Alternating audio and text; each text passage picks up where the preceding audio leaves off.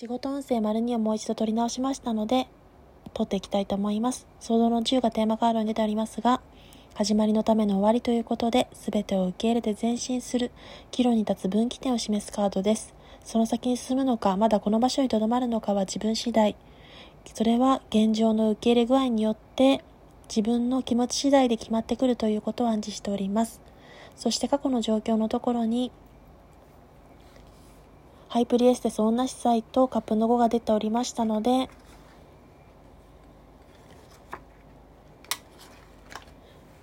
失った悲しみで過去には後悔に暮れて喪失を表すカードが出ておりますので悲しみに暮れておりましたがそこで自分の悲しみに暮れるばかりではなく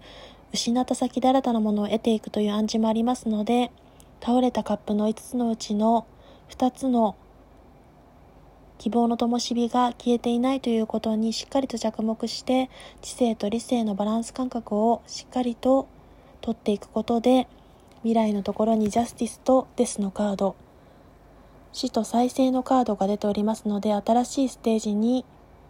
冷静な対応をしっかりと感情を挟まずにそこを払拭してしていくことで新しい物語の始まりに立つというカードが出ております。そして新しい物語の始まりに立ったことで、視界がクリアに開けていくことで絶好調の運気になり、最終結果のところにザワールドが出ておりますので、タイミングや物事の歯車が噛み合って行き、好調の運気に乗れるという暗示が好転のカードが出ておりました。それでは、